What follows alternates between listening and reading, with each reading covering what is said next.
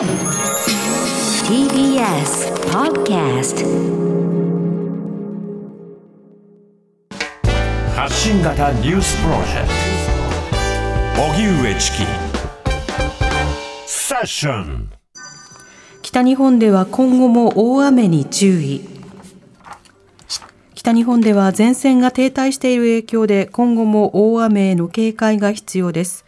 明日には前線上の低気圧が通過し雨が強まる見通しです気象庁はこれまでの大雨で土砂災害の危険性が高まっているとして厳重な警戒を呼びかけています一方、記録的な大雨で被害が出ている青森県では、今も断続的に雨が降り続いていて、復旧作業が進まず、住民たちの間に疲れが見え始めているということです。そのような中、今日未明、北海道北部の中川町で震度5強と震度5弱を観測する地震がありました。怪我人は確認されていませんが、建物内部の棚が倒れるなどの被害がありました。気象庁は今後1週間ほどは震度5強程度の地震に注意するよう呼びかけています。さて今回の大雨で様々な地域に被害が出ています。大雨の影響で断水も続いていたえ新潟県村上市に支援ボランティアに入っているはいフリーアナウンサーの防災士、奥村夏美さんにお話を伺います。はい奥村さんこんにちは。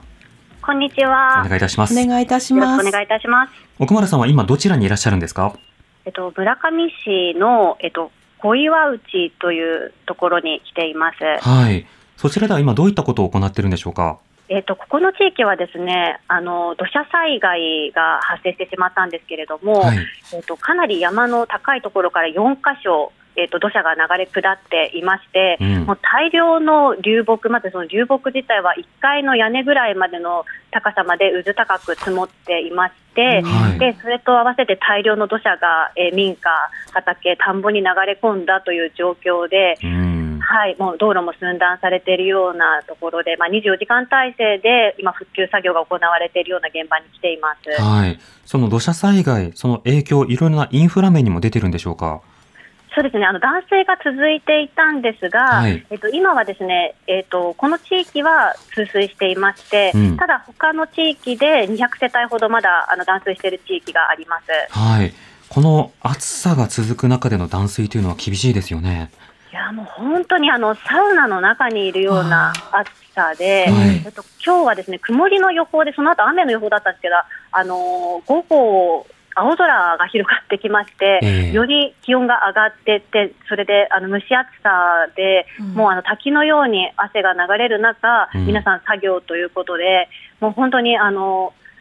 滝に打たれたような、こうなんていうか、びしょ濡れの状態で皆さんはい作業しているっていうような感じです。汗がもう止まらないので。そうですうね。んはいとなると復旧作業に関わっている方、そしてボランティアの方も含めて、熱中症対策なども重要になりますね。そうですね、もうあの1週間破災からなので、やっぱり疲れも溜まってきてると思うので、はい。本当に皆さんの健康状態が心配です。うん。住民の方々の声というのはいかがでしょうか？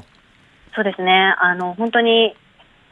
あの皆さん、とにかく、まあ、まずは片付けて前に進むということで、うん前を見てこう一生懸命されてるんですけれども、はい。あのやっぱ表情からはお疲れの様子が見て取れまして、うん。で、えっと日曜日からボランティアが入っているエリアとかもあったりするんですけれども、はいやっぱりあのボランティアの方が来てくださっていることですごくあの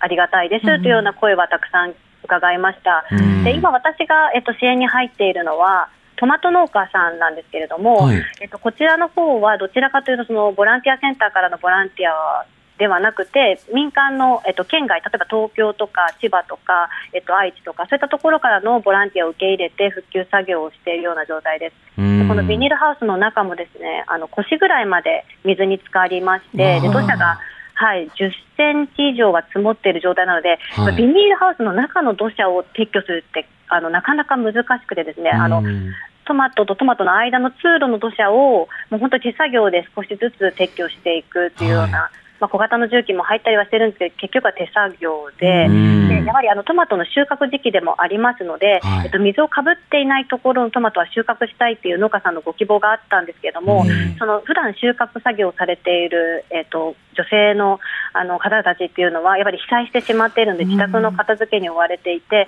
本当に人手が足りない状況だっていうのを、まあ、日曜日の時点で SOS いただきましたので、うん。あの私、えっと、今、2回目なんですけれども、この現地に入っているのは。なので今日はその収穫作業なども手伝わせていただいたというような状況です。なるほど。あの、奥村さんはそうしたボランティア情報はどのように入手したんですか？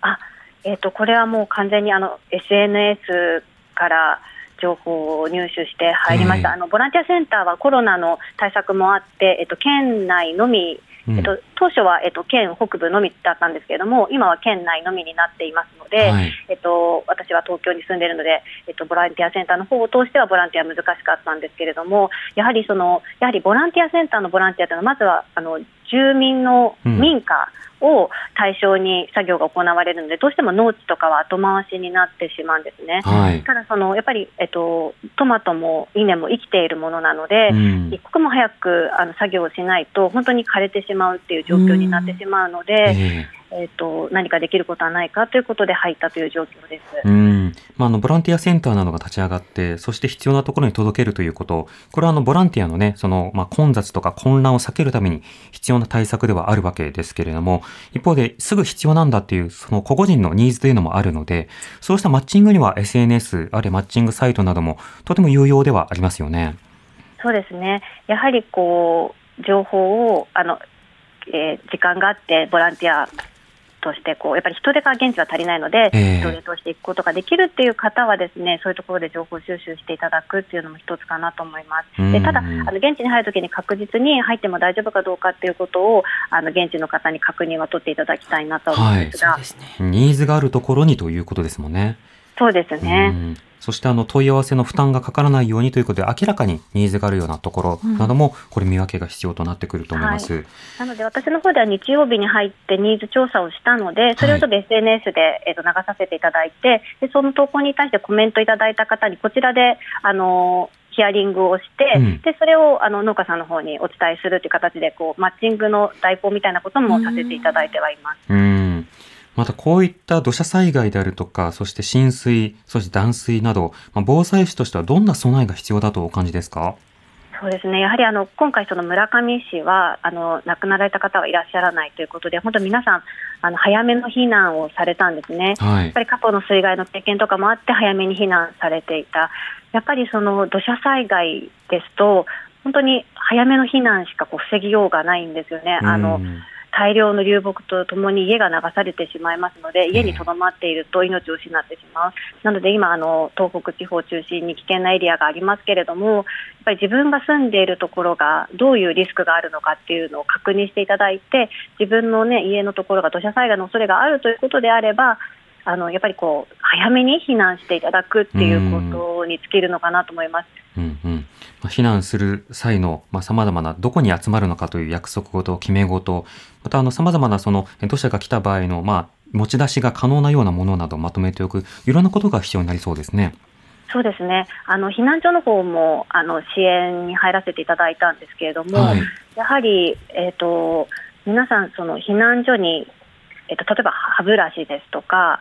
枕とかそういう、まああの快適な睡眠が取れるようなものとかはあのお持ちでない方も多かったので、はい。あのまあ、その避難所にすべてが用意されているというわけではないので、なるべく、えっと早めの避難であれば、例えば車とかに積んで運ぶこともできると思いますし、うん。なのでそういうふうにこうちょっとこう自分がその板の間とかで寝づらいって思うんでしたら、こうはい。マットとか毛布とか枕とか、まあ、あとアイマスクとか耳栓とか、いろいろとあのやっぱりこう疲れている体を一刻も早く休めて深い睡眠をとった方がいいと思うので、はいそのために必要なものを持っていくうといんう。ことは心がけていただきたいなと思います。そうですね。まあ、今はそのボランティア情報など、あの、行きたいなというふうに思っている方は収集も必要ですし、またあの自分が災害に巻き込まれた時の対応、いろいろ準備をしていくということが必要かと思います。奥村奥村さんの話とても大事なんだと思いました。ね。ちなみに奥村さんはあの放送部の経験などは終わりですか？放送部ですか、はい。部活動として。突然。放送部は、なんかこう、小学校の時に、はい。えっ、と、給食の時間の放送みたいなのをやったことがあるん放ですけれども送いいんですね。うんあ、じゃ放送いいんですね。いいなるほど。であもやっぱりそういった経験ある方多いんですうね。ん。なるほど。あ、いや、今日のメインセッションは当番制で回ってきました。あ、あそうですよね。当番制でしたか。はい小野さんそうそうそう、当番制で順番にやっていくんですよね。うんはい。いや、